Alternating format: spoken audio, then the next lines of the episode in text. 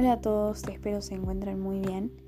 Hoy vamos a estar viendo un poquito más a fondo, em, analizando, sacando conclusiones, em, también reflexionando y viendo cuál es el mensaje esencial que nos trae el caso de Chernobyl.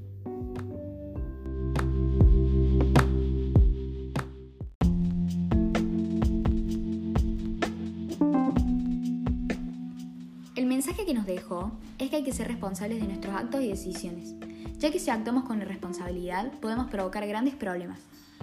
Otro de los mensajes es que no hay que jugar con la radiación. Por ejemplo, no usar mucho el teléfono, no hacerse muchas radiografías y más, ya que pueden traer muchos problemas a nuestro organismo. Y por último, no ponernos a la negativa ante algún problema. No negar lo que está pasando, no hacer de menos la problemática, ya que puede que manejemos mal la situación y las consecuencias sean peores.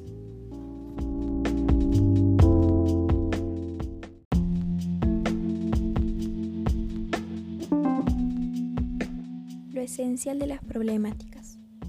En primer lugar, la salud mental es algo sumamente esencial para destacar, ya que además de provocar muertes y problemas muy graves de salud como el cáncer, la leucemia, este accidente le trajo a los sobrevivientes fuertes problemas psicológicos como la depresión, la ansiedad, adicciones y entre otras. Pero sobre todo, uno de los problemas por causa de estos trastornos son la pérdida de hogar, de familia y la inestabilidad económica. Y la mayoría de ellos están condenados a vivir atemorizados y con miedo por el resto de su vida. Otros prescinden de cualquier precaución, comen setas contaminadas, abusan del alcohol y drogas y en algunos casos llevan una vida sexual promiscua. Al sufrimiento se le añade el desplazamiento de miles de personas que fueron evacuadas de las regiones más contaminadas o huyeron por su propia voluntad. Otro punto importante para destacar fueron las consecuencias ambientales que dejó este accidente, porque en las zonas de Europa, como ya sabemos, Rusia, Bielorrusia y Ucrania, fueron afectadas fuertemente por la radiación. Hasta el día de hoy esto no se ha solucionado del todo, ya que hay varias zonas donde aún contiene radiación pero aunque sí es cierto que han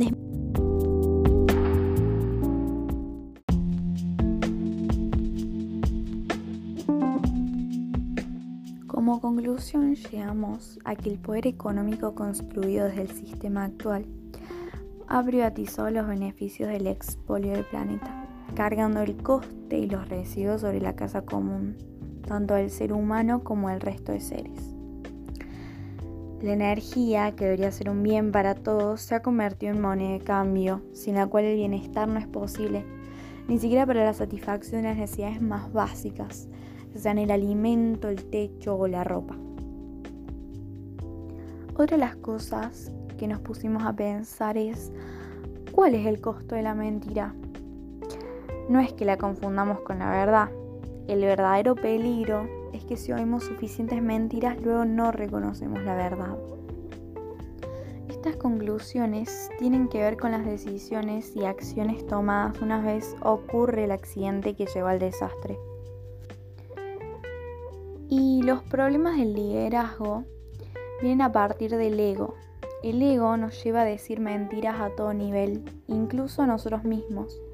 Mentiras que se confunden con la verdad, porque cuando las decimos las creemos y nos generan cortinas de humo, que cuando se dispersan o aclaran es demasiado tarde, porque ya los daños están hechos. Pero mentir no es simplemente decir cosas que no son verdad, también es ocultar o disfrazar información relevante en situaciones en las que se requiere jugar con todas las cartas sobre la mesa. Y si eres líder, hay que dejar a un lado los egos y aprender a tener conversaciones asertivas en donde prevalezca la verdad. Por otro lado, también tenemos que reconocer que nuestro rol de líder estamos por fuera del área donde realmente suceden las cosas y no podemos ser los expertos en todo. Para eso somos un equipo.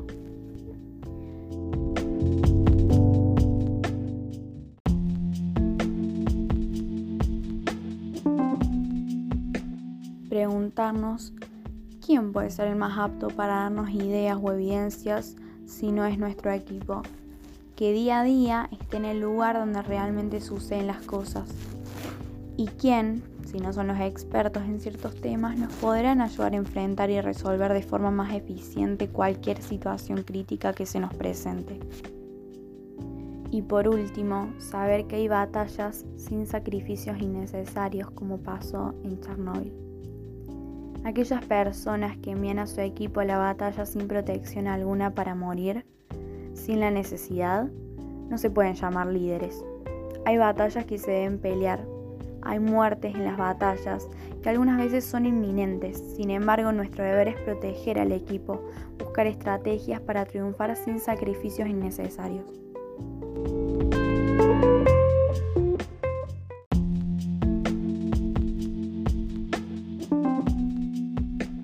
preguntarnos quién puede ser el más apto para darnos ideas o evidencias si no es nuestro equipo, que día a día esté en el lugar donde realmente suceden las cosas. Y quién, si no son los expertos en ciertos temas, nos podrán ayudar a enfrentar y resolver de forma más eficiente cualquier situación crítica que se nos presente. Y por último, saber que hay batallas sin sacrificios innecesarios como pasó en Chernobyl. Aquellas personas que envían a su equipo a la batalla sin protección alguna para morir, sin la necesidad, no se pueden llamar líderes. Hay batallas que se deben pelear, hay muertes en las batallas que algunas veces son inminentes. Sin embargo, nuestro deber es proteger al equipo, buscar estrategias para triunfar sin sacrificios innecesarios.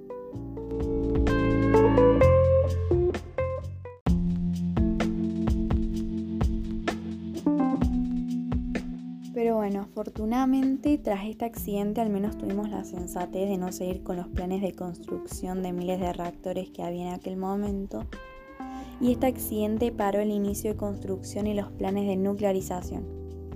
Desde 1989 solo se han construido un total de 22 reactores en funcionamiento, con aumento importante únicamente en China en los últimos 10 años, pero sin llegar a superar en gran número los cierres que ya se están produciendo.